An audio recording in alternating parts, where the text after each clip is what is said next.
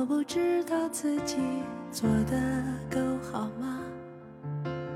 比较期待就是，如果我有女儿的话，我告诉她怎么搞对象，可以跟她点评一下她 date 的男生，我希望能处理成这种关系。毕竟老娘也身怀绝技，还有一些余热没有发挥。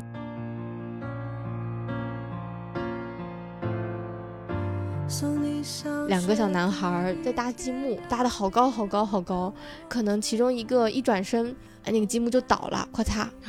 然后这小孩就啊叫了一下，但是过一会儿就说好了没关系，然后就开始重新搭了。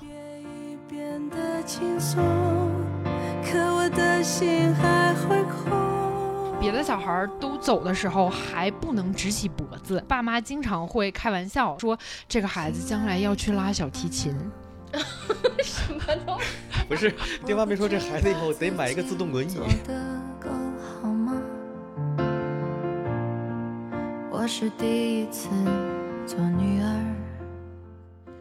Hello，大家好，我是二田。你现在听到的是一期母亲节串台节目，由我和二胖以及我们的老朋友，也是播客一坛酒的主播裴军，来共同聊一聊我们的母亲、原生家庭以及照护者对我们生活产生的影响。我们在这期抛出了一个面向未来的设想：如果我们自己成为了母亲和父亲，我们会成为怎么样的家长？会不会其实做的也并不怎么样？如果你在这期听到了一些有共鸣的点，想要和我们分享，欢迎标记时间码在评论区给我们留言。下面请听本期内容。这期话题呢，实际上是我想要赶在这个母亲节的时候更一期节目，原定题目很大，叫《东亚文化下的这个对母亲的塑造与限制》。你写论文呢？感觉是东亚观察局节目，没错，就最近听樊亦茹的比较多，所以老张嘴闭嘴东亚东亚，真是的。怎么说呢？就原本定了这么个题目，就是大家一聊母亲节老爱聊自己的母亲，但我这次想聊，就是如果咱们自己成为一个母亲之后会怎么样？想换这么一个角度，所以就邀请了二田跟二胖。你们看这个标题之后想来录的原因是啥呢？这不是你强烈要求我们俩来录吗？是吗？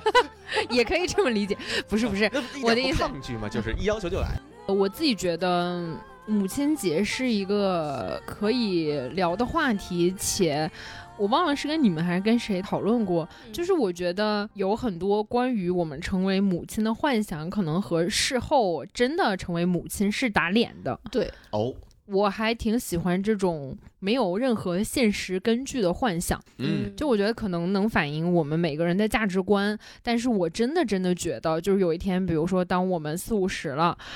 有可能其中的谁成为了某些人的某些小逼崽子的父母吧，反正就是不一定会什么样，就有可能我们也是很糟糕的父母，是有这个可能的。就可能我们说的很好，但是现实不一定，有一种立在时间线里的 flag 的感觉。可能二十年后我在听今天的大放厥词，就会觉得啪啪打脸，觉得当年那个孩子在说啥。有一部分这个东西是有。意思的，哎，这个就很妙哎，你这个正好把我这个节目之初的这个想法说到了。那二胖呢？我是觉得只要聊关于我自己父母亲以及再往上翻他们的原生家庭，其实我没有特别系统的去聊过，不一定是为了聊他们啊，就是只要聊起他们，可能都有一种疏离的感觉，我都会重新去。想起一些可能对我有影响的事情，而且录播课确实就是这样，就是录完了之后，其实我完全也不记得那期说了什么。再翻回来听的时候，可能会想，嗯，我当时想到的那些表达的这些，对我而言重新去回顾也是有意思的，就是想记录下来。再有就是。我确实，我从小就觉得自己会是一个好妈妈，跟我完全不同啊！我从小就觉得会是，但最近也有反思，就觉得可能不是，所以也可以聊一下这个幻想的部分。哎，我突然想到一个点，就是。因为我们有时候录制节目的时间和上线的时间和剪辑的时间，其实中间都有差距嘛。我自己其实只会在自己节目刚上线的时候听。你比如说二话不说，可能最早的节目有两年前的了。嗯，我其实是完全不知道我说了什么，我也不太愿意去听的。嗯嗯，我可能会把它放到更广的维度，就真的是，比如说十年、二十年之后，可能觉得要去回顾一下当时在想什么。对我而言，可能每半年我都觉得前半年的自己是个小傻逼，就是会有这种感觉。咱仨都差不多，我也有这种感觉。我最近也回听了自己之前几期节目，我现在大部分都在听半年前录的东西啊、因为确实我现在更新的也是半年前录的。我跟你一样，也是新节目刚上的时候就会听一下，现在也没想好，说不定什么时候会不会回听。咱们往下推进推进呗，嗯就硬推进啊，就硬说。就有很多人吐槽，包括二胖也吐槽过我，就好像。首先，我是我确实是这个样子的，也很多人也说男性也是这个样子的，就是会把一件事情从特别宏观、特别广大的角度来入手、来看、来分析。我可能就是一个 刻板男性的一个代表。我今天切入话题，刚开始想的就是很大的一个玩意儿，就是所谓东亚文化对母亲这个角色的塑造和限制的这么一个话题。我为什么这么起啊？是因为我突然发现，就先刨去我本身的经历不讲，我自己的那个原生家庭之类的，但是我就从一个纯粹的路人感官来看，一直宣扬着什么伟大的母亲呀，包括像母亲节活动，像那个咱们小时候就看的广告，什么小孩儿给母亲端一个洗脚水，嗯我确实有种情绪到现在啊，就是觉得哎，又是这套东西，看烦了。就觉得没有什么新意好像，翻来覆去都是这个，而且是一遍一遍的要加强人们心中对母亲这个角色的，我觉得就是刻板印象，就她一定是付出很多的，为家庭付出的，用那种什么给母亲洗脚，或是你要爱妈妈，妈妈很伟大，一套道理去不断的灌输，嗯就很烦。你说这个的时候，我想到我们在长在脑子里面聊父权制和资本主义嘛，嗯包括其实制造消费者也是，就我们生活的这个环境而言，其实很多概念的建构都把女性绑在了一个位置上。嗯嗯，我倒不是说觉得作为一个孩子反感听到别人渲染说我的母亲多好，我的母亲多伟大，我应该多么理解她、包容她，而是我会觉得他们挺惨的。他们很多时候生活在这种叙事里，有的时候是自知的，有的时候是不自知的。他们可能没有办法。摆脱社会对他们的那种印象的限制和规训，嗯。嗯。嗯，但我同时有一点是，我觉得我可能这两年头脑中的妈妈的形象反而不是我自己的妈妈，我的头脑中的形象都是影视剧里三 四十岁的妈妈。比如说，我这两天在看《爱情而已》，那里面女主有一个闺蜜叫罗念，她就是一个都市女性的单亲妈妈。就是当我们提出这个问题的时候，其实我脑子里第一个想法是八二年的金智英，嗯就是我想到的是一个上有老下有小，然后被自己可能家庭主妇的身份困在那里，很郁闷的一个青年的女性的形象。这种形象会跟我未来惧怕的，或者是脑中幻想的生活有紧密的联系，所以我反而会觉得那个离我更近，因为我觉得如果我们再成为妈妈，我大概率也不会成为我自己母亲那样的一个妈妈。嗯，为什么？就是我们的时代不同了，就比如说，在我妈的世界里，她闺女好，她老公好，然后她工作好，这个工作是一份可能不是事业，就是他要追求一份事业的那种工作，这些都好，然后吃穿用度都好，他就满足了，可以幸福的过一生。但对于我来讲，显然不是的，可能我们就要面临很多的自我和母亲身份之间的挣扎，事业和家庭之间的平衡。嗯就是我可能更多想到的是这种东西。对你这么说，我就理解了。有的听众可能如果没有听到之前的节目啊，二田的母亲是我很羡慕的一个母亲，就是我希望我的母亲是那个样子的，是一个很开心、啊很快乐的人。对对对而且听过很多次你的讲述，她真的对，幸福指数超高，对嗯，饱睡得着，我觉得这是一个很外化的生活的表现。我觉得有点那种所谓反东亚刻板印象的母亲，比如说她对嗯你的夸奖是非常的由衷而来，然后又经常夸奖的。就其实中嗯国大多数的父母都不太善于这么做。而且我觉得我的原生家庭的这种构造，会让我其实没有那么那么理解一部分文学作品，比如说。就是作为一个女性，我一生的课题就是在处理我和我妈妈的关系，但是我其实哦没有这个东西。对啊，所以说要不然我特别羡慕你呢。对我也是，他给我的那个东西是很单纯的，不嗯怎么复杂的东西。他当然也有符合母亲刻板印象的东西，比如嗯说非常全情投入的投到我身上很多感情，嗯给予我很多厚望，家里他会自动默认很多收拾的工作是他来做。嗯我觉得嗯这个是符合东亚传统女性和传统母亲的那种刻板印象的。嗯但除此之外，可能就还好。嗯，我看到那个题目的时候，就很像怎么说呢？看到一个论文的作文题，哎，然后我就要开始想，如果你要谈东亚的话，那是不是要从比较的维度来看，先了解一下 欧美的，真然后是欧洲什么样，美洲什么样，然后非洲什么样，然后啊。东南亚什么样，是吧？然后俄罗斯什么样，就是 俄罗斯的抱着大树打你，俄罗斯你 一说好像你知道一样。对 天天问你大咧吧。难点就在这里。为什么我喜欢吐槽裴军是宏观男呢？就是他这题目一出，我就想这些我也不知道呀。然后题目本身就充满漏洞，感觉。但是其实简单，就是东亚啊，我就狭义的感觉东亚啊，就是中日嗯韩，中日韩的母亲都大概那个样子塑造，对我觉得对有点儿，反正就这么嗯起了。就是压抑吧。我们聊《怒呛人生》的时候也有聊过，就说嗯感觉东亚人心理比较变态，或者嗯是容易扭曲，是因为文化强加给了我们很多道德的束缚嘛。嗯，嗯对，因为确实偶尔会听东亚观察局，然后就会说，比如说日本的女性可能是靠非常强硬的规矩，直接把你锁在家里了。就你嗯就是一个家庭主妇，你就嗯是只要带孩子。韩国和中国可能更像，大家慢慢会有那种，我也可以有一份事业，我也有我自己的生命想要去做的事情，我的时间不应该只花在家庭和孩子身上的，然后就会出现很多的冲突。但在我个人身上吧，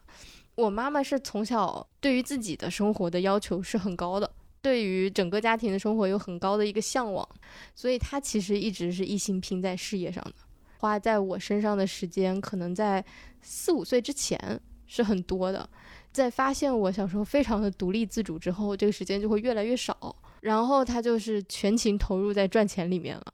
等于在初中之前的时间，其实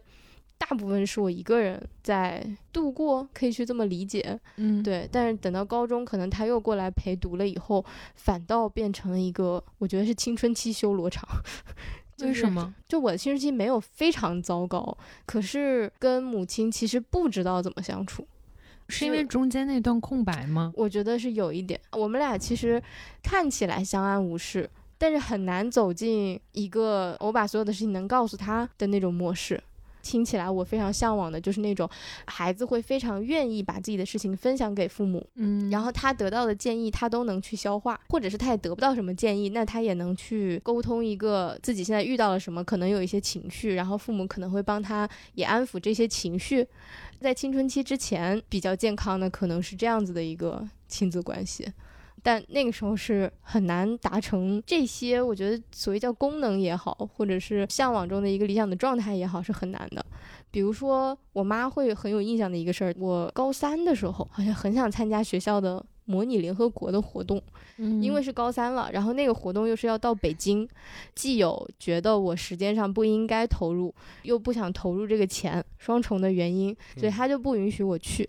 而我回想起当时，其实不是说有多么想去，就很可能也是想逃离一下学校的感觉。这个东西达不成共识之后，他说我当时暴怒，在吵完架之后，抄起了桌上的一个那种就牛奶往门上就砸，因为我妈可能往门外走了。嗯，就这在我的印象中都不存在不。存在。对我就觉得，嗯，我小时候也干过这种事儿，就我自己都会觉得没想到。但他提醒之后，我说，嗯，好像是有这么个印象的。但这可能就是我们之间冲突已经非常激烈的一次了，嗯其他的就没有什么激烈的冲突，都是那种我就不会去跟他沟通，因为感觉到沟通并不能得到什么让我开心的反馈。嗯，对。那感觉这次激烈的冲突也是因为之前沟通的问题，慢慢的把那个情绪累积到那个点上，所以这次一个引发的东西，你才能有这么大的爆发。嗯，有可能。嗯那听起来你们的相处模式有点像刻板印象里东亚父母和孩子相处模式，就是大家可能心里是有感情和关怀的，但是表达感情关怀、想要沟通的那个方法，总是会有种词不达意的感觉。对，一是不会词不达意，二是尤其在我觉得非中产就中产及以下的家庭，当钱是一个很核心的话题的时候，父母的那个牺牲感就会更强。嗯，就是只要他想表达爱，他表达出来的很容易都是牺牲感，然后孩子就会永远有一种被绑架了的感觉，负罪感，对负罪感，哦，嗯我也有过，对吧？嗯，对嗯对对。而且像你刚才说这个点特别重要，是中产级以下嘛，就本身家里的物质基础在一定程度上更多的向你倾斜一些，他肯定要牺牲掉自己的一些东西，对，然后他要弥补掉这些牺牲感，有的时候就是向孩子来索要这种愧疚感，自己得到了成就感，说啊，你看我为了孩子付出什么，我为家庭付出了什么。之类的，他只能从这个点上来寻找，来达到自己内心的平衡，因为他确实也牺牲了这些东西。这也是前面二田说的那种建构，他们所利用的这些牺牲感也不完全是从心而发的，也有很哦大一部分就是社会文化。给到他们，大家都在说我们家不容易，可能倾全家之力啊，供一砸锅卖个孩子铁，对，嗯，出来上大学，就是社会话语确实也是这样子的一个情况。小时候会有什么烛光里的妈妈，啊，啊 对对 这可能是我们妈妈那辈儿听的东西吧，有点像。主要是我嗯那个地方也比较，就文化相对嗯会落后一点。就我也是听着这些很有印象。我们坐在高高的谷堆旁边，听妈妈讲那过去的故事，就是这种。这个都还有点浪漫的意思，有没有？妈妈还是一哦个会跟一帮小孩一起讲故事的妈妈，就是清苦的环境下一些浪漫的点缀。，对，他有点过分的把它美好化了。听妈妈讲过去的故事，实际上可能是妈妈拿着一个小棍儿满院追着孩子打，我感觉 你们不听男孩儿可能 对，男孩儿比较多。对嗯二胖刚才说这个时候，我想到刚才我回家的路上，其实有听一个言外之意的开头，哦他们那期聊的话题其实就是关于吃苦。引出的是说东亚人就觉得什么吃得苦中苦方为人上人，然后下面有评论就说其实放屁了，吃得苦中苦，其实服务的是人上人。我觉得某种嗯程度上也是中产以下吧。我们小时候出生可能是八零九零吧，嗯，就那个时候经济确实还是刚开始分化，然后大家生活条件都不是很好嘛，嗯，所以很容易有那种我在吃苦，为了将来的一个什么好事情奋斗的感觉。我觉得这个跟牺牲感是绑定在一起的对，因为有某个话语给了你一个许诺，说你只要现在吃苦，未来啊，会对对对。对对。但是我这个真的是骗人，不相信这个故事了，不相信这对对对个说法了。我看过一个说妖怪吃人，说只吃那些达官贵人，说为什么不吃普通的普通人？他说不行，老百姓太苦了。这个 啊，天多少年呐，悲伤。很的，我最近才看见，我说嗯嗯，说的对，然后他们那期播客下面还有一个评论是什么“梅花香自苦寒来”，梅花本来就是香的，类似这种吧，就是让大家清醒一点，不要再被这些东西绑架。哎，说到这儿，我就其实咱们引发到第二个话题了。这种宣传，它有好多啊引发了，比如原生家庭的那些问题之类的，好像源头是来自于这个社会化的这个规则，好像规定了母亲就怎么怎么样。对于下一代的这些，就是他也不是自己自发的想牺牲，他也觉得我身为一个长辈，身为一个母亲或者身为一个父亲，我就应该这么做。多多少少就是要压抑一些自己的东西，要给孩子好的什么之类的，给孩子吃一些好的东西。比如说家里面炖一只鸡啊，然后我妈真的会说那种不爱吃鸡腿儿，然后我妈吃鸡爪子，我妈说她爱吃鸡爪子，她肯定也是发自真心了。但是这个发自真心有没有那种社会的规则的压力的状态下，就觉得我们应该这么做，应该按照这个规矩给孩子好的这个东西？其实我倒挺希望他能，比如说分一半儿去培养我的平等意识啊之类的。那太难了吧？他自己都没有。呃很难，那当然了，他会吃这个苦，然后会把一些好的肉给我吃。但是事后呢，比如说他有一些情绪化的时候，他也会通过打我来发泄他的情绪，就是这些事儿是并存的。实际上他挺，因为我是单亲家庭啊，我母亲她占据了两种，首先是母爱肯定有，同时呢，她兼顾了身为母亲的情绪化跟身为父亲的控制欲。都在他身上。我这话其实说起来挺不是东西的感觉，他会有那种牺牲感，然后他在牺牲完之后，他还需要在我身上找补偿回来，他还需要用他的情绪来发泄出来。那现在在我来看的话，就是可能他当时干那些事儿。是发自真心的吗？还是迫于，或者也不是迫于当时的压力吧，就是潜移默化来自于什么东西？就是我觉得长辈们其实是分不清楚，也没有那么愿意分清楚的。嗯，就不嗯说可能你妈妈这样稍微有点个例的现象吧，我觉得大多数父母可能像我父母，我小时候听到他们说的一句我会反感的话，嗯就是哦，等你当父母了你就知道了。其实我小时候是很反感的，哎，就是现在我不能说喜欢这句话，至少我听了没有那么逆反的讨厌了，是我真的觉得那是他们相信的话。是在他们跟我沟通说我将来要不要生孩子的时候，有时候会说这句话，因为哦。我之前有跟他们表达过，我说这对我来讲可能不是一个百分百确定的事情。嗯。虽然我心里认为我可能百分之九十九是会要宝宝的人，但是我总觉得丑话应该说在前头，不要等到我将来真的做了一个他们难以接受的决定，再来大吵一架，或者是嗯。掀桌子怎么样。而且我也一直想给他们表达，我是一个事业型的女的，就是各种各样，其实做了很多的铺垫，而且其实他们跟我一直建立过比较好的沟通，他们就会真的很语重心长的、真诚的跟我说，说其实你不知道有一个孩子是多么幸福的事情。我现在在这里说显得很没有良心，是因为我觉得某种程度上也是因为这个孩子是我。我认为首先是因为他们两个做父母相对来讲做的比较好，啊，然后生出来的也不是一个混蛋，就是在这个基哦础上，他们体验到了很多亲子的好的部分和家庭温暖的地方，且他们两个。就是普普通通的上一辈人，他们没有更多事业上的追求，他们当然觉得这个是他们理想的生活。我是知道他们的处境，理解他们这句话的，但是我同样觉得这句话可能并不完全适用于我。你要搁我，要是我妈跟我说这句话，说你以后生孩子你就怎么怎么地了，我就可以直接反问她，那你现在快乐吗？对对对，就是因为样本不一样嘛。他们也跟我说过这句话，然后嗯我的理性上能够接受，就是因为我觉得那确实是一种经验，就是我没有过这个经验，不知道他们在想什么。我如果有这个经验了之后，我会更理解他们当时的一些处境，但也并不意味着我们就会做出类似的选择，在共情了之后就认同他们当时的做法，这其实嗯都是变化中的。就是这个东西，我感觉就我选择干这个事情，是因为我选择，而不是你们给我框定了一个什么东西，或者是这个世界、这个社会让我选择什么东西。嗯这两个是有本质区别的。很多父母的沟通吧，他对于孩子的那种感觉就是，他首先第一是会忽视掉一个身为孩子自身的需求，他会先去用他的想法，第一是反驳，就不管我说什么，我要这个，我干嘛，我想去什么什么，他们就先提反对意见。嗯，就是父母是呃，至少我的母亲，她是很 say no 的人，她用她的 say no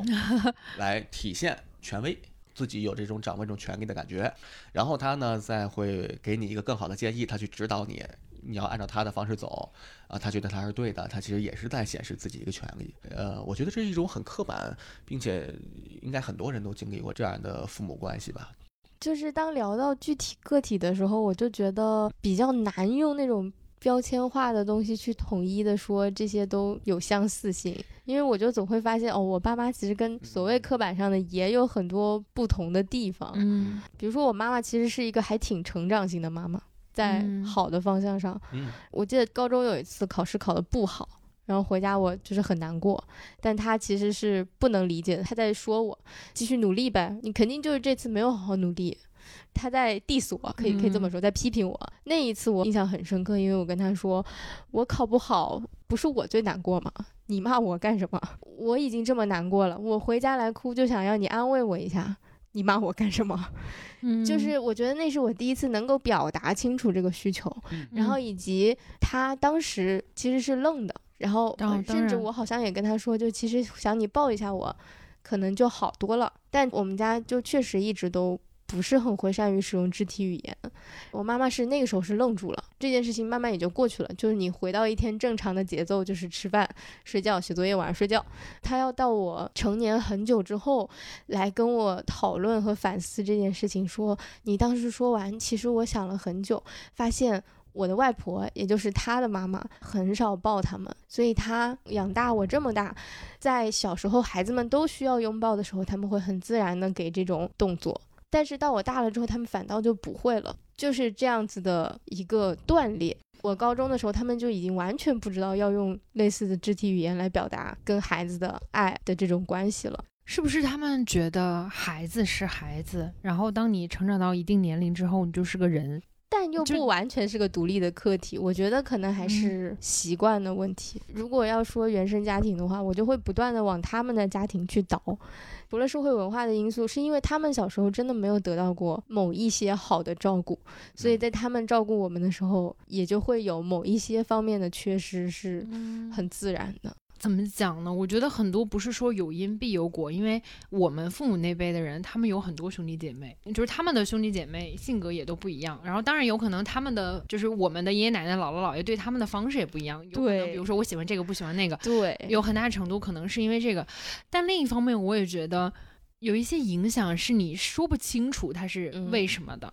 有可能我们每个人高估了自己的主观能动性，是就在《父权制》那本书里，那个时候说某一段时期的法国，他们是结婚前女性不能和人发生性生活，结婚后可以和老公之外的人发生性生活，就相当于公开戴绿帽子，大概是这个意思。对，结婚是买了张票是吗？对，啊是的然后我就想，其实很多时候我们现在这代人和父母的冲突，是因为在他们的生活样本里，他们完全想象不到我们在这里过着什么样的生活。啊，在他们眼里，只有按部就班的结婚生子，你才能得到至少是他们那样的生活。他们觉得我这样的生活已经很不容易了，你为什么不按我这样的来？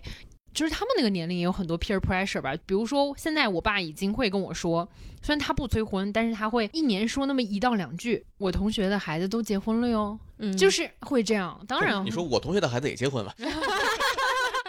好气人，什么？对于我来讲，好像这个还不行，还不行。就是我觉得可能他们确实缺乏对现代生活的想象，以及他们没有安全感，他们不知道他们的孩子将来会过上一个怎样的人生，而且会逃出他们的掌控。就是二胖刚才有说到他跟他妈妈有没有抱抱那点，嗯我们家有个反例，就是我其实反而不太能理解，是我妈到现在就还会一定要去火车站接我，一定要去火车站送我。我是嗯觉得她像一个宝宝那样对我有很大的依恋。她每次送别我的时候都会这样，我给你们学一下，大宝贴贴脸儿。就是他真的会贴我的脸，但是我真的会不好意思。我觉得我在亲密关系里是很擅长肢体表达的，但是我真的真的就是没办法给我妈这个贴贴脸儿，一个贴贴脸儿，好像如果我跟他贴贴脸儿了，我就是一个三岁的孩子。嗯，我不知道是我的问题吗？因为他也不对我爸这样，他也不在意我爸跟不跟他贴贴脸儿。我爸是一个非常不浪漫的人，但是就是把家里照顾得很好，比较有责任感。但他这个全部的就是很小女生表达的那个部分，就都嗯投向了我，会让我觉得我反而比他年龄更大。他可能确实有一种，就是在做你的妈妈的时候，反倒找到了一种甜蜜的、可爱的感觉，甚至嗯很像姐妹的感觉。因为我见过几种不同的，母亲对孩子更有依恋，嗯孩子接受，和母亲对孩子更有依恋，孩子不接受。孩子对母亲更有依恋，母亲接受；和孩子对母亲更有依恋，母亲不接受。对组，合，这是我感觉到的。小时候，我爸说过一件事情，他偷偷跟我妈说的，就大概也在七八岁，就是嗯还性发育也没有那么明显的时候，比我小一点儿的五六岁的小女孩，她走在路上看见她同事的女儿朝着爸爸说“爸爸”，然后就是撒娇跑过去往他嗯身上一蹦，她说她羡慕极了，因为人家家小姑娘会撒娇，但我其实是被他们养育成的啊。对呀，不撒娇的性格，或者是年龄更大，反正就是他看到别人家姑娘会撒娇，嗯，其实他心里有这种隐隐的渴望，但他又不好意思跟我说，哦他都只跟我妈说。我就觉得这很有意思，是因为有一些你看，像那个小姑娘，她显然就接受了，她也愿意向父母撒娇，然后他父母嗯也接受跟他撒娇。都不会有思考结果，就是嗯直接自然而然的就去做了。对，我觉得你这个也很有意思，是为什么没接受？不是不接受吧？就我不好意思，属于接受一半儿，对，就是会不好意思，你会有一种莫名的害羞。跟场合有关系吗？在公共场合和在没家里？没有，哎，那如果就在家里你们两个，他送你出门，在门口没有任何别的人，是因为我觉得那种状态很难在一个成年人身上出现。我觉得可能呃是我的刻板印象，就是我觉得我跟我对象是可以的，因为亲密到这种程度，你比如说我跟二胖、小冉和小熊，我都没办法做到那种程度的撒娇，跟我嗯。对象那样。嗯。就我。觉得你们也会不习惯我这样，因为可能二田平时不是那个形象，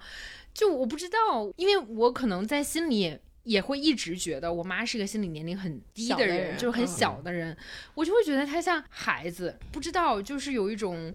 羞耻感。我听说的感觉就是好像一个孩子向家长撒娇的时候，家长会觉得哎呀你干嘛呀那种感觉啊，对对对，就是那个，啊。只能说我感受到他在你这里感觉到足够安全。你知道我在听完之后还有一个感受就是，就是男生啊，嗯在外面不管干嘛，反正刻板印象吧，男性一定要如何如何怎样怎样。但是回到家就有有伴侣的话，会跟女朋友撒那种很哦，我知道很，那很很男的真的娇啊，就是就很恶心的娇什么都会做，但是那种嗯时候是。他觉得跟女朋友在一起，两个人特别的安全，他嗯，终于能卸掉所有一切，我就想当个就是小狗依人那个表情包，对，是的。刚才听你说完之后，我感觉嗯，好像跟那个有点有点像。你这让我不由自主的想到心理学专业会说，就尤其是弗洛伊德的理论里面，就是会管这个叫退行，就是退回到一个小孩子或者婴儿的状态。但有的时候他是无意识的、不可自控的，比如说想要大发雷霆。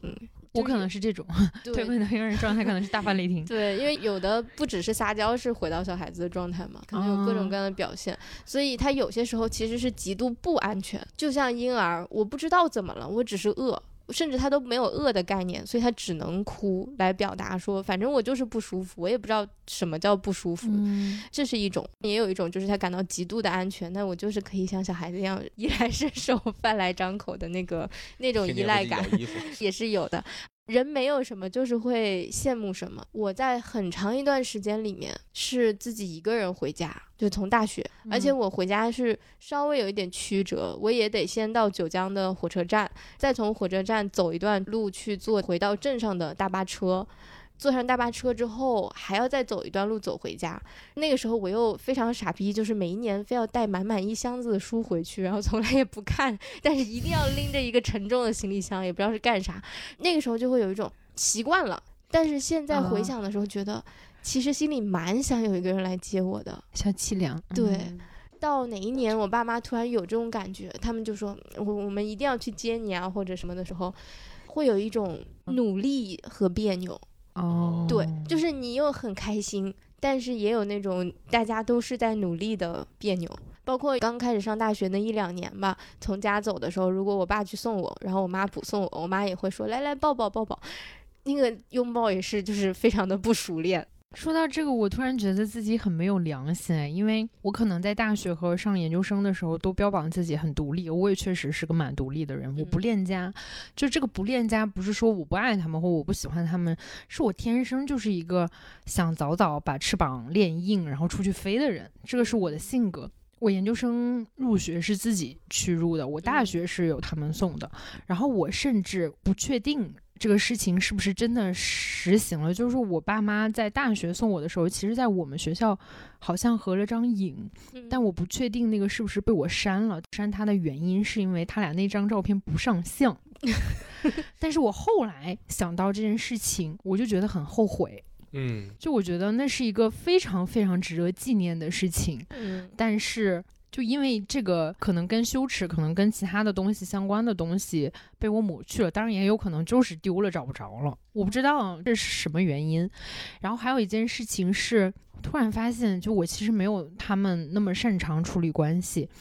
是我研究生毕业的时候，其实有很多朋友和家长会来看我同学的毕业典礼，啊，但是其实我有一种不知道哪里来的自尊心，我觉得如果我是主动开口跟别人这么说的，就不太好，就很麻烦。我不知道你们会不会有这种心理。然后我妈一直想去我学校看一看，她就是我们俩协商的，不是我不让她在毕业典礼那天看，是她刚好要在唐山的那个超市上班，所以她是在我毕业典礼前一天。但我后来回想，我真正毕业典礼那天，我心里是也觉得有点凄凉的，就是为什么我不让我妈后一天或者多待一天？因为我同学都在问我，为什么阿姨不多待一天呀？就是其实我觉得我如果坚持，他是会在的，但我就觉得好像没有必要吧，就是没有必要因为这个事情耽误正事儿吧，或者是怎么怎么样，以及同学和朋友也是，我其实可以邀请在北京的朋友，但是我就觉得好像。是不是太以自我为中心了，或者太表达情绪了，就错过了这些事情？但后来想想，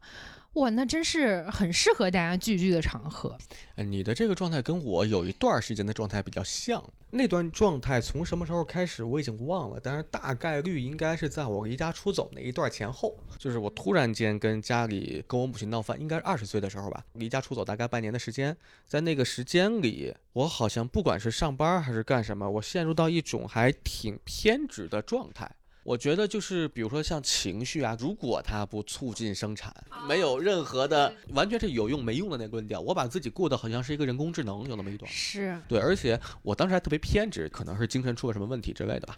偏执。当时买的衣服全都是白颜色的，我觉得我没有必要再为买衣服这种事情浪费精神。我好好笑啊！对，然后后来放弃掉，是因为我觉得白的太难洗了，然后一段还认真思考说要不要换成全黑的，就是真的有那么一段儿过分的理性到我抛弃掉所有感情，没有用的感嗯，情。我没有你这么夸张。是，但是那一段也有点，也包含了一点中二少年那种劲儿嘛，二十嗯出头的时候。我甚至刚才说完，就是现在有一点想哭，是因为嗯我发现，就是我很想让我自己独当一面，是这个诉求很强。哦，就是我很想让我自己和别人都觉得我是一个独当一面的人，我可以处理所有这些事情，或者是它某种程度上也意味着长大。但是我那个时候可能不知道，长大其实和你向别人表露感情和向别人求助是不冲突的。嗯，对就是我现在非常清楚这件事情，嗯但可能四年前我是不知道这件事情的。嗯就我觉得还在那个成长的过程。就之前其实长你脑子，我们有试图想聊过一个关于恐弱的心理。嗯我一直对这个很好奇，就是因为我觉得我自己是。某种程度上慕强恐弱的，就是因为我自己内心的那个好的火花，其实我觉得是没有灭的。就是因为我也做记者，就是我是很喜欢人生百态的吧，就我不会觉得这些东西是丑的、是恶的，或者是没有价值的，我并不这么觉得。在逐渐的瓦解我以前慕强的那个部分，不能忍受自己或者不能接受自己是个弱者的那种感觉吧。对我觉得非常非常难。嗯。我能在你身上看出来挺强，你刚才一说的话就嗯。非常精准，而且我有类似的情绪，当然这可能是跟生存状态从小到大的整个过程有嗯。关，因为经历过弱小的那种状态，包括家里面的呃物资啊各方面都反正都很缺乏的状态嘛，嗯，嗯，经历过一段非常穷的时候，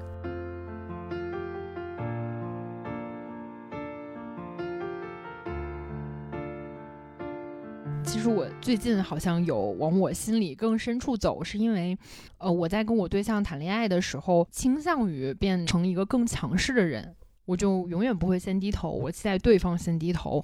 我最近不知道为什么，就突然想到，这个其实有可能真的是因为我跟我爸的相处模式。因为我前面有提到说，我跟我妈的相处没有那么多复杂的关系，是因为这个很大一部分的角色其实是我爸承担的。说实话，我觉得我爸是挺辛苦的，因为我妈一个可能没有那么好的部分，是因为其实她不知道她是需要管我的，就是她不知道她要告诉她的女儿关于性启蒙的知识，或者是需要去管理她女儿的学习，就是她没有这个意识。第一是因为我从小自制的比较好，这个学习成绩可能一直就没差过，他就觉得这是个天然的事情，我不需要插手。第二是因为我爸会一方面是出于对我负责，一方面是出于控制欲，把这个事情接管了，所以很多的内心的碰撞和挣扎和所有成长的部分都是和我爸进行讨论的。然后我们俩又经常会是两个人大吵大叫，互不低头。因为他是一个大男子主义的人，所以我认为我的这个强的性格，其实某种程度上是因为看到了一个充分这样强的样本。我认为，如果我要在这个社会上好好生存，我就必须成长的比他还强大，干掉他。我觉得我心里的那个部分是这样的。这会给你造成很大的压力吗？因为我其实是原生的性格和很多先天的条件，就比如说处事的方式、喜好、思维模式就很像我爸，所以不自觉都想变成一个比他更强的人，以至于我也觉得我也变成了。他现在困惑我的点只是说，我觉得其实有的时候强并不能解决任何问题。我曾经以为那是唯一的答案，但我发现现在他有的时候是阻止我跟我对象或者阻止我和别人更亲密的一个障碍，因为世界上不都是我爸。客观上来讲，理性上来讲是这样的，所以我认为，就是某种程度上真的是可以往原生家庭去分析的。我现在突然有两个感觉啊，一个感觉是所谓的原生家庭问题，是不是每个家庭都会有所谓原生家庭的问题？就比如说像我这种，明显就是我是属于缺爱的，广泛意义我是缺爱的，所以我可能要去寻找爱，或者我寻找被肯定、寻找被看到之类的东西。然后你是属于这种家庭里，在我看来是我非常羡慕的这种家庭，感觉是很好的家庭。呃，反而你去追求那种我要去独立，要去让自己强大之类的那种追求，就每个人会有每个人的追求，每个家庭会有每个家庭的原生家庭的东西。所谓个人议题嘛。对，嗯我现在突然有这种感觉。嗯我的感觉是，二田对自己的那个觉察和你想，就是如果这个分析它让你觉得好像想通了一些事情，那它就挺有意义的。就是你要放到弗洛伊德的理论里面，尤其这也是父权制或者是等等批判的那一部分。弗洛伊德非常的把男女对于孩子的照护分开，他觉得男孩天生就是把父亲作为一个未来理想化的成长的样本，然后女孩天生就是把嗯母亲作为一个未来成长的理想化的样本的。但我觉得那个概念其实就是孩子天生会把照顾他最多的那个人。就是他啊真正的照护者，我是会这么觉得的啊。作为一个天生的理想化的样本，比如说由爷爷奶奶在照顾的很多的孩子，他其实完全不认同自己爸爸妈妈所生活的某种模式，或者是他们的一些理念我就觉得，所以你就是把爸爸作为了一个理想化的生存的样本，所以你照着他长跟他一样，其实你反过来以为自己很不想跟他一样，或者是等等的，其实每个人都这样。对所以我的命题更多是爸爸，就可能和很多姑娘不一样。嗯嗯，嗯对，我其实小时候，甚至在二十五岁之前，都在家庭阵营这方面完全是站在我爸这边的。因为你认同他？对对对，因为我 认同他，我认为他能力更强，但是因为我嗯女性意识的觉醒和我看到他身上的那些缺点和裂痕，我就越来越能理解我妈。其实接受我妈那种踢踢脸儿的表达的程度，其实是在越来越增加的。嗯嗯，因为我意识到了那个不是我完全想要成为的样本，甚至是一个反面教材。就不是说他别的地方做的特别不好，是说在某一个方面我们特别的针对性的有冲突。之前啊，前面说过一句，说是你嗯想要变强，然后后来发现变强不是能解决任何问题的一个办法。你现在有了这个意识，然后包括你刚才你说的这个转变，我突然有一种感觉，就是你还在持续的变强。我某种程度上不认为这是更强，是因为我在这么表述和我真的在生活里体会到的时候，我是松了口气的。我会觉得，哦，老子终于可以不这样了。嗯，尽管我没有完全学会，因为比如说应用到生活里跟我对象吵架，对我来讲之前就是不可能算了，这事儿怎么可能算了呢？嗯你都做错了，你还不道歉吗？之前我就是这样的，现在我就想，哎呀，他对我这么好，我就算了吧。就是这个对我而言是有很强的输赢感。我跟他们聊天的时候也会有那种我要更强，我要觉得自己能称王称霸，就是那个东西对我来讲很强。但是因为我在某一些情感激烈涌动的时候，我体会到了那种不分输赢和作为一个无条件的弱者的快乐。嗯所以我觉得我是在破除这个的路上走得越来越远的，嗯而且我觉得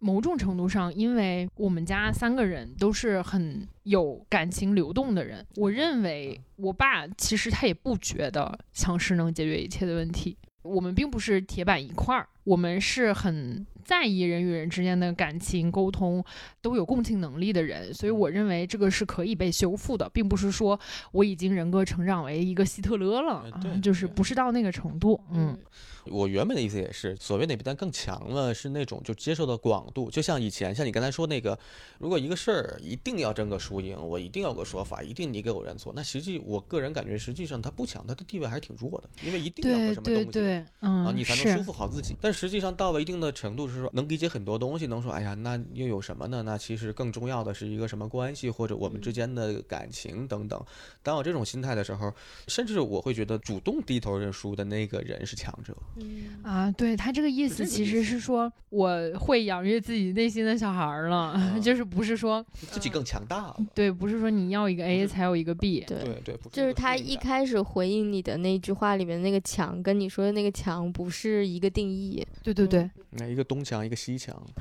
啊，我把你拆了吧，补我们家墙里行不行？因为说原生家庭嘛，我就还是很想去网上倒一倒，可以去分析一下，就是比如说，如果你对你自己的父母有很多绕不开、化不开的一些情绪，或许有一个办法是你试图理解他们为什么这么对待你的话，看一看他们小时候受到过什么对待，或者他们在人生当中都受到了什么关于如何做父母的影响。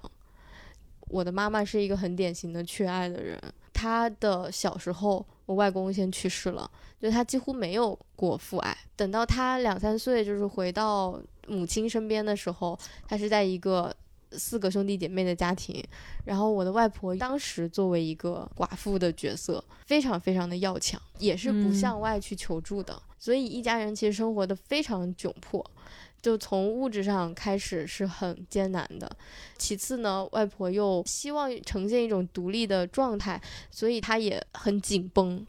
她也不太会向他的嗯四个孩子去传达一些关于爱的感觉，其实是以打骂、使唤为主的，嗯所以他也就没有真的感受过那种所谓的母爱。跟我前面那个故事联系起来，他就会说他其实很难过，他想到在我长大了以后，他不会抱我这件事情很难过，是因为他真的觉得他从小也没有被怎么安抚过、拥抱过，然后有这嗯种家庭的那种亲密感过，所以他回想之后会特别的难受。其实原生家庭会往上倒，不是为了去好像给自己的难受找到一个原因，好像说果然我就可以指责你了，也不是这个意思，而是有一种共通性的难过，你就是原来也这么不容易。对对，嗯，嗯，有更深一层次的理解，对嗯，更理解了这个事情怎么怎么发生其实是为了让你自己原谅吧。嗯，我自己觉得，其实原谅才是轻松的事情，对记恨是很辛苦的事情。对对，这个东西在我之前，我也是在想通这个事情的时候，心里一下就释然了。因为我姥爷姥姥他们家还算是不错的，但是也是五六十年代生一堆孩子那种家庭。孩子之间的竞争就很残酷。对呀、包括我姥姥姥爷两个人，也不是什么好父母，而且那个大环境下就一家生一窝，然后丢一个都不在乎那种，五几年六几年的时候，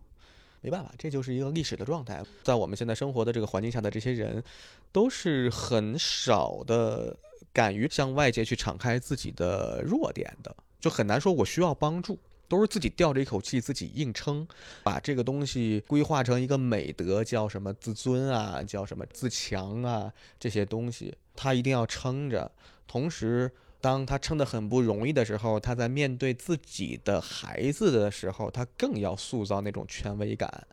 可能要不然是获得心理补偿也好，要不然是获得别的什么也好，反而造成了一些问题。你说这个，我突然想到，嗯有可能是因为大家比较在意别人对自己的评价。嗯，在我印象里，东亚人是这样的，就是经常会有那种什么聊一聊别人家的家长里短，家丑不可外扬。对对对，自己觉得自己的家丑，天天说，对对对不可外扬，又涉及到这个面子和人情社会的问题嘛，嗯我觉得也是很典型一个。而且其实这个是我们长大了之后才知道的，就是其实别人根本没有那么在意你。对，嗯我这是我跟我妈沟通当中，我很难找到一个方法去告诉他。至今我没有什么理性的可以跟他探讨的这个空间。但是每当他说到我有这个事情，我可千万不能给外人知道了，对对对他们知道了就怎么怎么怎么样的时候，当我在有那么一两次实在是很烦的时候，我就是很直面的跟他说：“谁管你家的情况啊？谁说你啊？谁在外面天天盯着你啊？”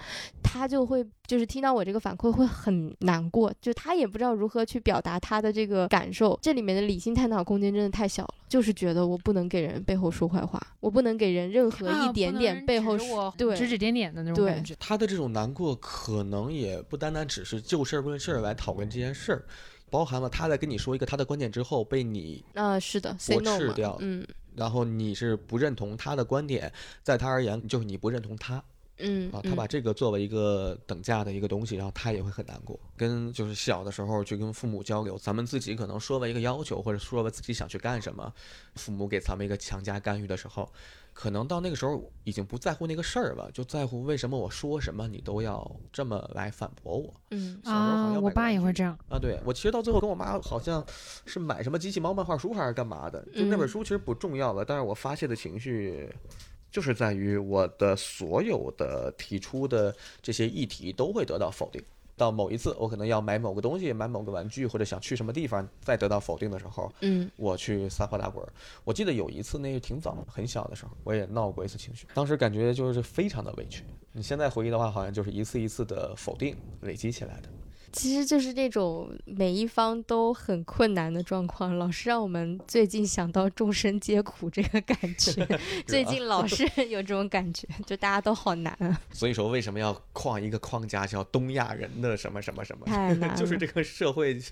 文化风格。你看美剧里，甚至老爸跟自己女儿，妈妈跟自己孩子也是这种没有权利干涉你成年之后的生活，甚至他也不想为你负责。嗯，就我其实很长一段时间是羡慕那种东西的，但是我知道我们就是骨子里是不是那个部分的。日本其实是比较拧巴的，他又学了这个方面，他又嗯，放不开这个东西。因为我大姨在日本时候聊日本的事儿，我大姨就经常会说说，你看日本怎么就会用啊，他们那边资本主义国家是如何如何如何，在一块儿生活都怎么怎么着，都什么事儿都不管。但是日本那个国家，比如说你到一个人家去做客，做完客走之后，那个主人会站在门口送你很久，然后客人每走出一小段就要回头，两个人互相鞠一下躬，然后客人往前走一小段，回个头，两个人鞠一好下躬。烦啊！救命！就是觉得有点学习了那种欧美的感觉，说我们完全断绝，然后这个儿子到十八成年可能就出去住去之类的。当然又需要又很强烈的需要这种人与人之间的这种交流，然后再用这种有点像权力性的，甚至是更加加剧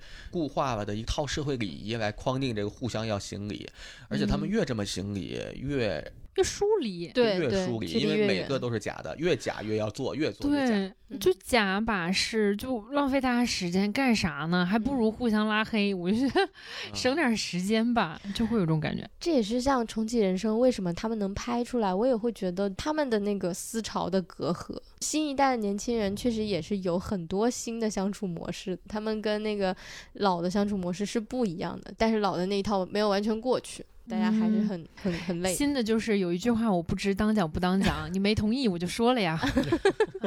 我之前刚好听了一期什么东亚人的愤怒什么的，东亚观察局，就是之前不是那个安倍那个事儿嘛，然后最近又发生了一个事儿，也是首相演讲，然后有一个人扔了一个一一个炮仗还是一个什么玩意儿，就扔地下，嘣的一声冒烟，就没有任何人伤亡。就现在好像还在调查中吧？对，我没跟进那个事儿啊，我就纯听播客才知道。他聊到了一个东亚人的愤怒，就好像我们就积累、积累、积累，哎，干票大的，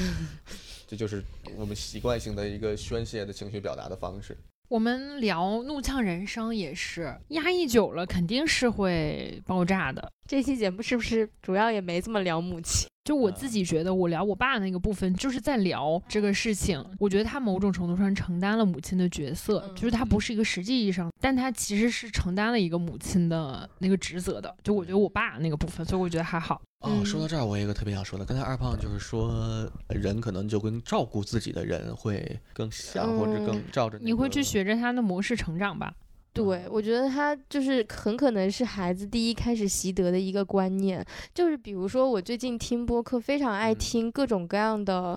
就有点像看纪录片一样。有的人在这么活着，有的人形成了这样的生活模式。嗯，我们正是因为有这么多的模板可以去说，哦，也对，这样也行，那样也行，所以才会有一个。怎么都行的感觉，嗯但是老一辈或者说婴儿，他就只有那么一两个模板，嗯所以他很容易去模仿和学习。对我刚突然间有一种被点透，甚至醍醐灌顶那种感觉，就是我意识到，因为我从小到大实际上是远离家庭的一个生活，我一直漂泊在外各个地区，不管是在哪儿，在深圳、在海南、在杭州，而且也是住校生活。我其实是靠着书本儿把我带大的，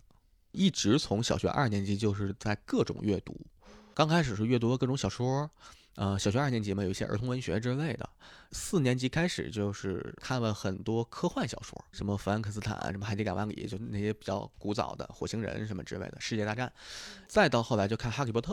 再到后来看金庸，金庸全集是应该在初一左右看完的。从初二开始就接触到了各种各样的网络小说，包括万象吧，当然大部分就是什么修仙乱七八糟的。那个时候，呃，《搜神记》《诛仙》。再到最后会看一些杂文，什么像韩寒的、郭敬明的，挺早的。我十四岁，零五年啊，所以就一直看着各种书，包括到后来，因为有看书的习惯，阅读啊，就有得到的这种玩意儿之后，开始在上面哐哐买课程，然后买到武志红的那个心理学的课，了解到这套东西之后，再去亲自去做心理咨询，以及自己有一段时间对很多东西感兴趣，对历史啊，对什么的，就发现其实我是在跟我母亲的生活中，我母亲呢肯定不是严格意义上的好母亲，我有这种独特性，但实际上我的精神世界和我一直追随的东西是一直在阅读。那么不会有一个具体的样本吗？你想起来跟谁最像，或者你觉得我做过一个测试，我最理想的老年的状态是白袍甘道夫的状态。那是什么状态？呃，就魔戒里面那个那嗯个大法师那个智者，反正就挺厉害的一个人，渊博的知识，同时很德高望重的老人，同时很有能力，因为他的法力很强。我最终投射的是这么一个东西，他集合了很多个人揉进去的一个人，嗯听起来也确实像从书里获得的那种形象。对是很杂糅的一个状态。就我一直是想要活成那个状态。那刚好我们聊一聊，就你刚才幻想了可能老年的样子，那你有想过你老了之后愿不愿意生孩子，或者成为一个父亲吗？呃，谁先回答？我先回答。你是父亲，父亲，我是父亲啊，嗨，哎你们怎么你们就不能成为父亲了呢？时间那么长，世界很大，那没有这个想法人。生苦短，何尝一世呢？男的那么讨厌，成为他们干啥？说的有道理。我之前想过这个问题，我最早的答案是坚决不，嗯不要孩子。然后呢，因为呃几方面，第一是从现有经济状态，呃，首先没那么多钱，没那么多精力，我自己还要奋斗，我自己还要享受，谁生那玩意儿啊？这是大概我第一个想法。但是后来呢，又过了几年，我的想法是暂时不，我会意识到我的想法随时在变。我现在的想法是到四十五岁再看。今年三十二嘛，还有十几年时间。男的真奢侈，呃人家还在看。我的想法是，孩子是家里的客人，你得把家收拾好。妥，我这家没收拾好，我没那么多钱，我也没那么多精力，我也没法照顾了他，我这家不行，我让人来了之后，属于他不是待客之道。但是到我四十五岁的话呢，我想，如果说我有点钱了，有点精力了，工作也不是像现在这么需要打拼的时候那么的忙了，我可以陪着他。老来45得子。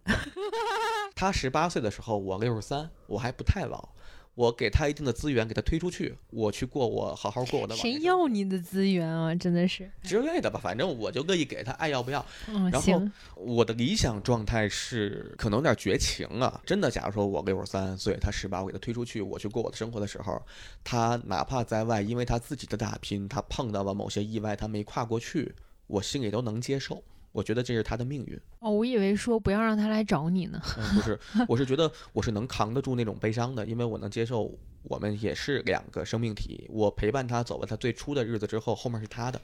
想挺乐观，因为没有想过就是一两岁就夭折这种情况。呃、那那那就是悲剧吧，我就自己承受就完了嘛，对吧？嗯，我觉得你的设想也很有意思，就是。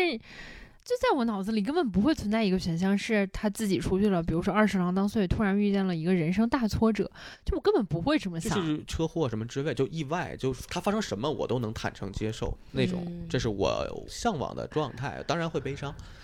呃，或者他自己选错了路，他进了监狱，那也是他的人生。我觉得以你的成长经历，你可能能做到，但我觉得可嗯能对我来讲我很难。就我觉得接受这件事情，并不是嘴上说说的。就我记得我们在我们的播客里，小杨有说。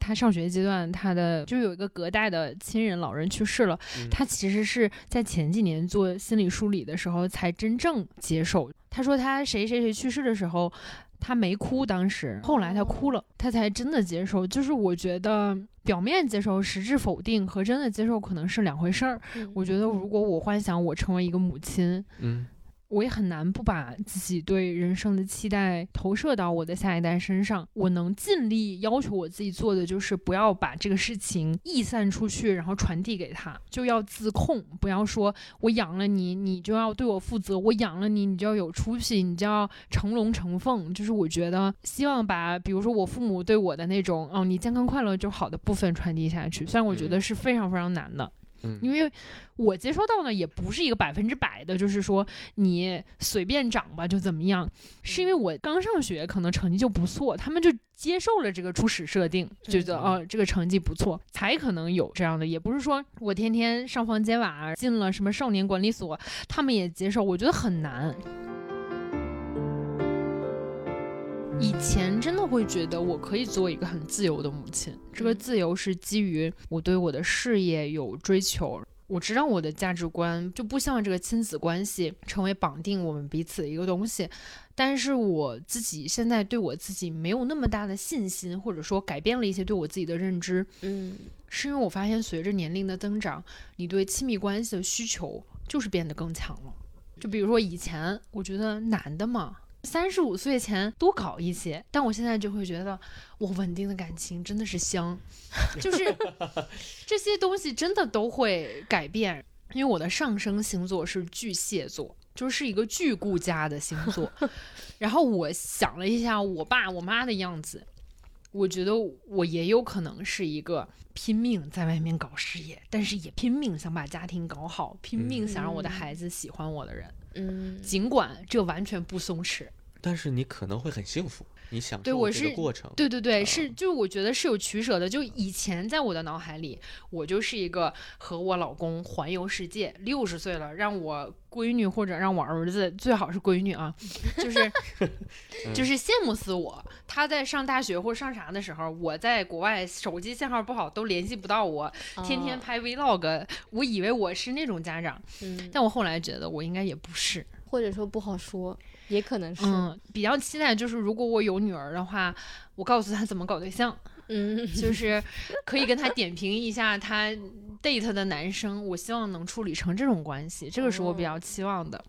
毕嗯竟老娘也身怀绝技，还有一些哎余热没有发挥，我都觉得我现在停到这个阶段都很屈才。可惜了。虽然不知道未来会怎么样，我就希望就我闺女也是一个人间辣花，就是会有这种感觉。当然啊，她如果喜欢女生，我觉得更好，也不是更好吧。我觉得她喜欢女生，我也会支持她。喜欢女生还是会挺辛苦的，对她来讲，哎，这个话题也挺有意思，就是能不能接受下一代是都不是 LGBTQ？这个群体，它是个五行之外的群体。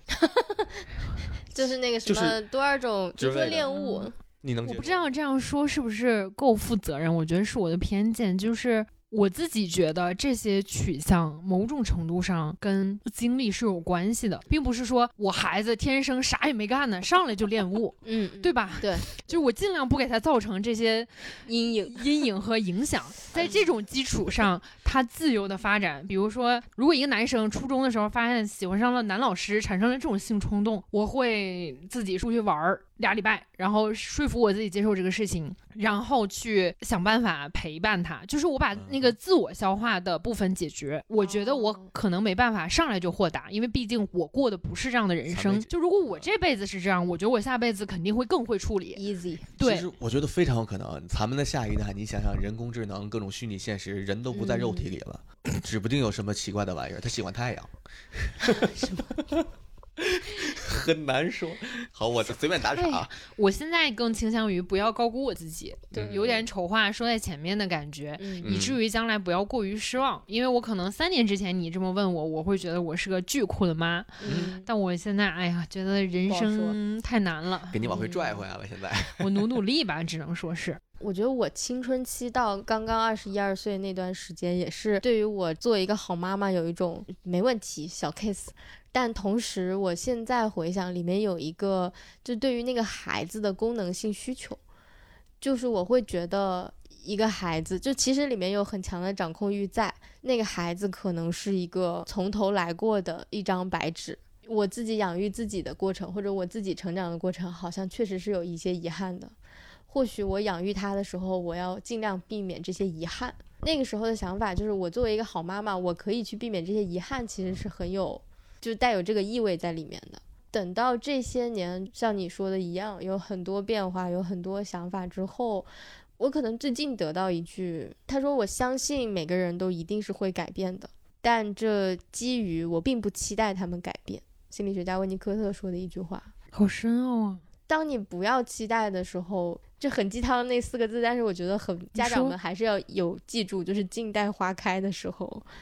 才哦是对方可能会有一些改变的时候。一方面，我觉得可以推荐大家去看一些更实际的样本，就是我非常喜欢云养娃，B 站有两个 UP 主，一个叫胖团和胖圆。他们家是一对双胞胎男孩儿，他们最近的一个很经典的视频是两个小男孩儿，两岁多或者一岁多在搭积木，然后就是喜欢搭的越高越好，搭的好高好高好高，可能其中一个一转身，哎那个积木就倒了，咔嚓。然后你能看到小孩还是生气了一下，而且他可能会觉得是不是我弟弟弄倒的，然后这小孩就啊叫了一下，但是过一会儿就说好了没关系，然后就开始重新搭了。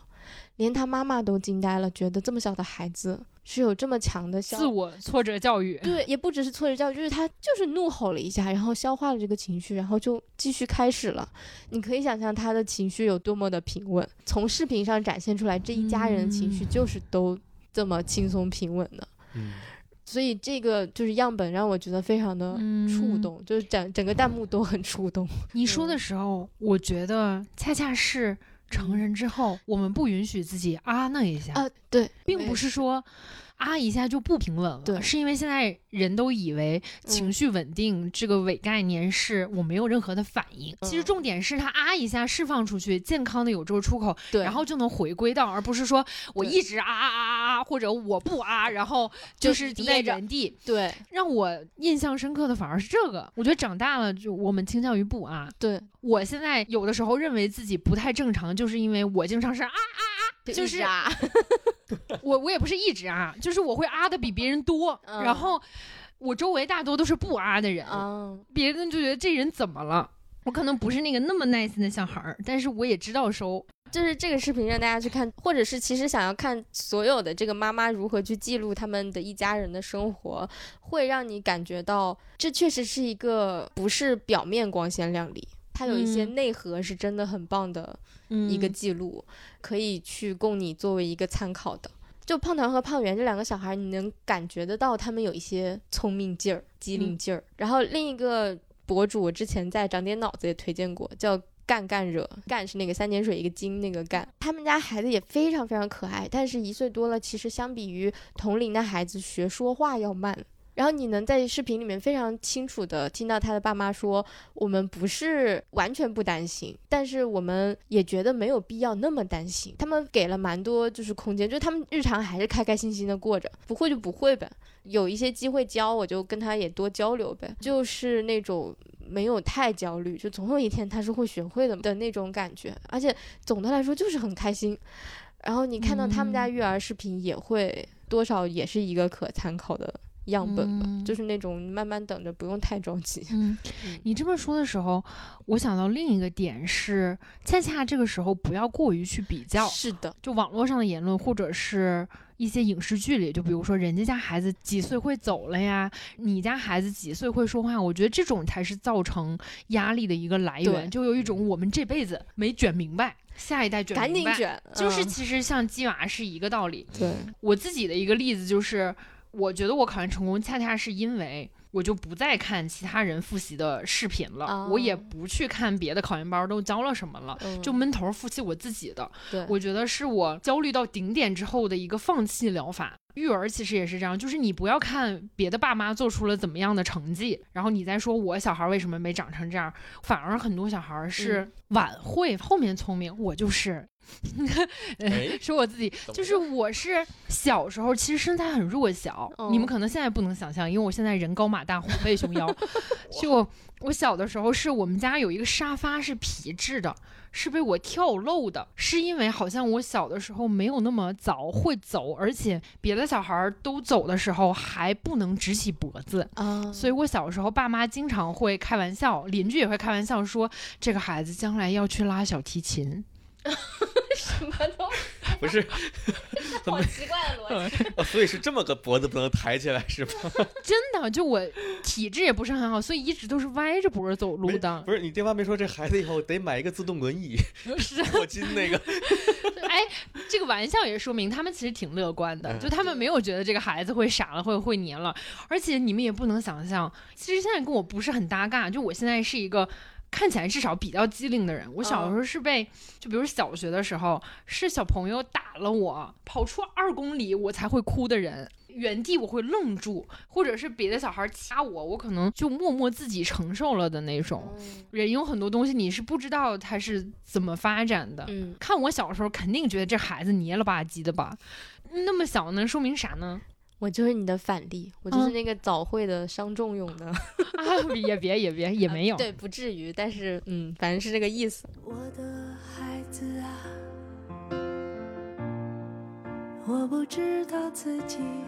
回到如果说做母亲，我现在最期待的就是我不管啥时候做了那个决定，其实确实是要有一定牺牲的，因为你越是了解，你就越会知道他在零到某岁的这个阶段，真的还是很需要跟人沟通的。就不一嗯定是我，但我要安排好他生活中一定要有我和我信任的人陪伴他足够长的时间。如果你想好要养育一个或者几个孩子，真的是必要的一个牺牲。然后除此之外，我就希望我真的能有那个心态，就是像现在练即兴发现队友的身上的点一样，就是保持那个好奇心，因为会有嗯无数的妈妈跟你讲，有一些点真的也不一定是环境影响或塑造的，嗯是他的特质。但嗯你要看得到那个特质和发掘得到那个特质，那个嗯蛮难的。然后你发觉那个特质之后，你要跟他一起开心欣喜，也很难，就不一定，对吧？就像嗯有可能他是个同性恋这件事情，其实只是个特质。那大部分家长在目前的情况下，可能并不能去跟他一起为这个特质感到欣喜，就希望担忧吧，只能就希望我们我以后可以有那种嗯心态吧。我觉得也非常难，但是我觉得是个努力的方向。你刚才说那个牺牲的时候，我突然想到前两天我跟一个前同事吃饭，他跟我同龄，然后是今年刚考上了北电的导演系的研究生。哇，然后我们就有一个设想特别有意思，是说，因为他还有一个特质是想生娃，就他不想结婚，但很想有孩子。我早年也是这么想的。然后呢，我们就说呢，读研的时候把孩子生了，毕业的时候孩子也生完了，可以带孩子去片场了。父母给你带一带孩子，在同一个时间完成了两个事情。反正都是一些美好的设想，但真的不好说，就看体质。因为有一些人的体质就是怀着孕可以干所有的事情，但有些人是不可以的。突然感觉到，就是生一个孩子，呃，养一个孩子，就可以把它当成一场需要心与心交流的商业项目。它 为啥是商业项目，就不能只是个项目？因为好像就商业项目才怎么说，它需要一定的章法吧，可能是那种感觉。而且，像小冉说的那个组织管理，管理一个公司，呃，嗯，对，是那种感觉，但它同时是心与心交流的，它不是一嗯方强于另外一方，或者是怎样怎样，它真的是要像你刚才说像即兴一样，我们关注队友，你关注他，然后母亲也好，父亲也好，跟孩子的心是有那种贴近在一块儿的，就像咱们那个带猫去医院，猫打个针，咱们还安慰呢，就那种感觉，那更别说是个孩子的从小到大的培养。对，很多时候，大家生孩子，就我觉得至少我看到的或者我感觉到的，就是大家生孩子很多情况下还是觉得年龄到了该结婚，结完婚了该怀孕，怀完孕就生，然后那爹妈你就过来跟我管，我再去工作，然后就按部就班。我很多同事啥的都是这么干的，总体来说就是没想清楚。或者是没想。嗯，有这种没想的吗？以前的工作中，像有一些人，不管是我合伙人啊，还是同事，还是什么之类的，他们其实就是，我感觉他们就是那样。而且像我的一个合伙人，他们出去应酬啊，干什么的，哎，有个任务跟女儿吃个频，视完频之后一挂就再继续。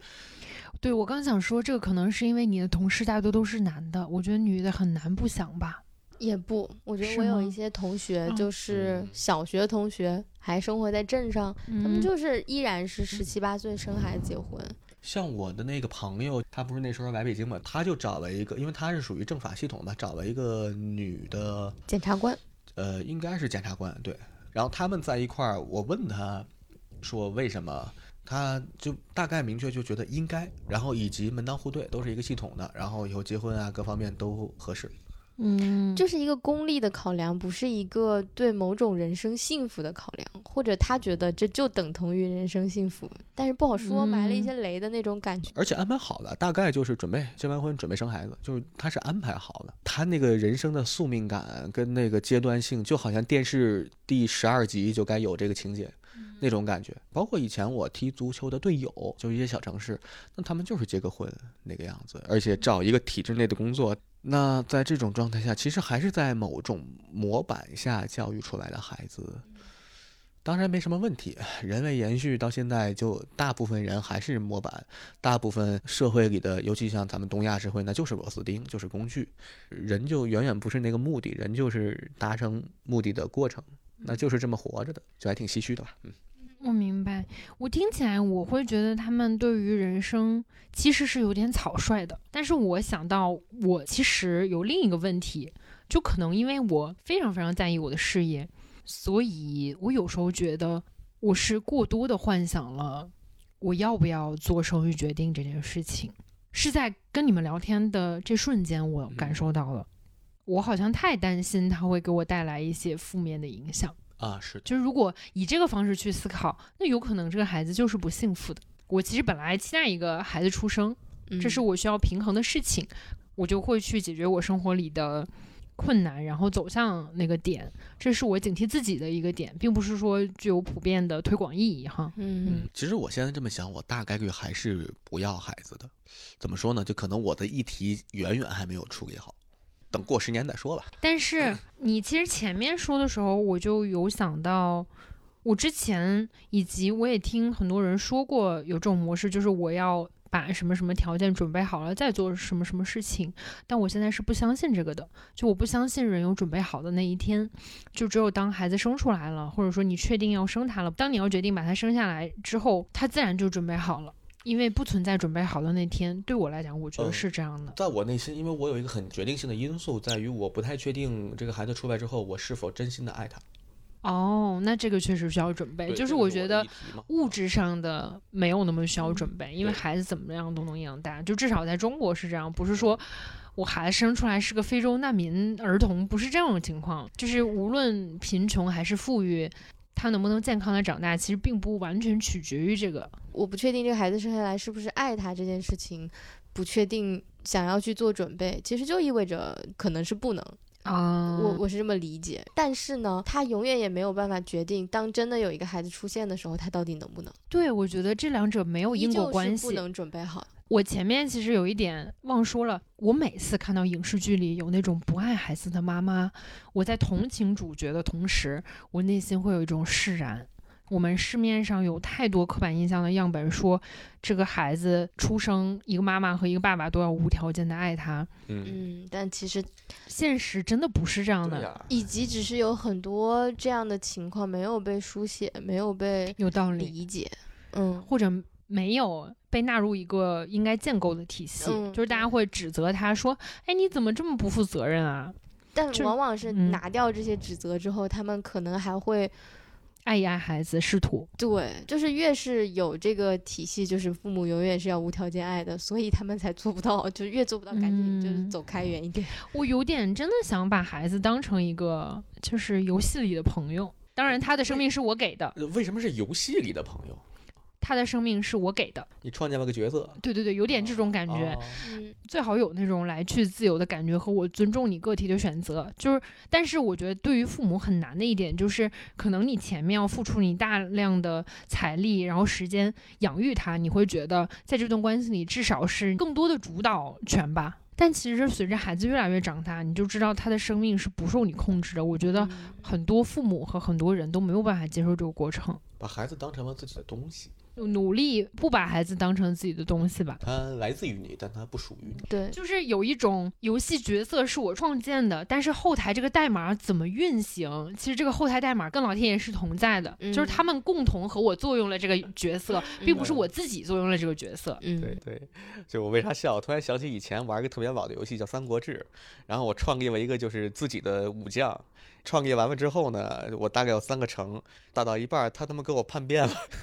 他加入了敌方是可以这样的吗？是我不知道，反正那个游戏他叛变了。哇，我喜欢这种设定，好酷哦！我很生气，他是我一点点捏出来的哦。还有那个设计，那个长什么模样都是都捏出来的。这说不定是你人生的隐喻，所以别生孩子。我说那个，说不定你再去玩一下那个游戏，感受一下，体会到了什么样的情感，去模拟一下能不能生孩子。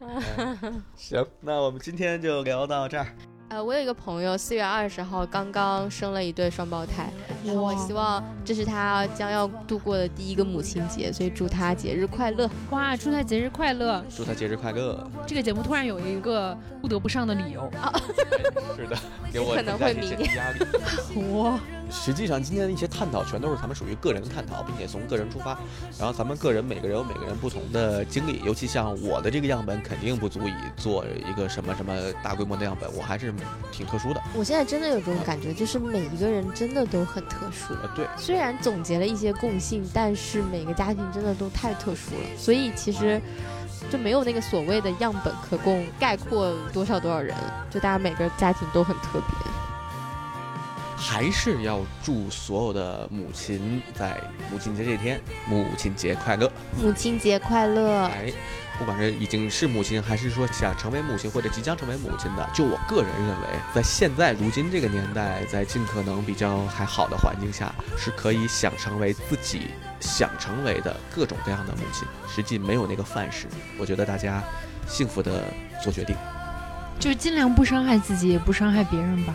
哎，非常感谢收听这一期，我是一坛酒以及思维成汁的主播之一的裴军，我是路边摊和长点脑子的主播二胖，我是三档四个字播客的主播二田，拜拜，拜拜，拜拜。我的孩子啊，我不知道自己做的但有件事我非常确定，你是最好的女儿，请相信。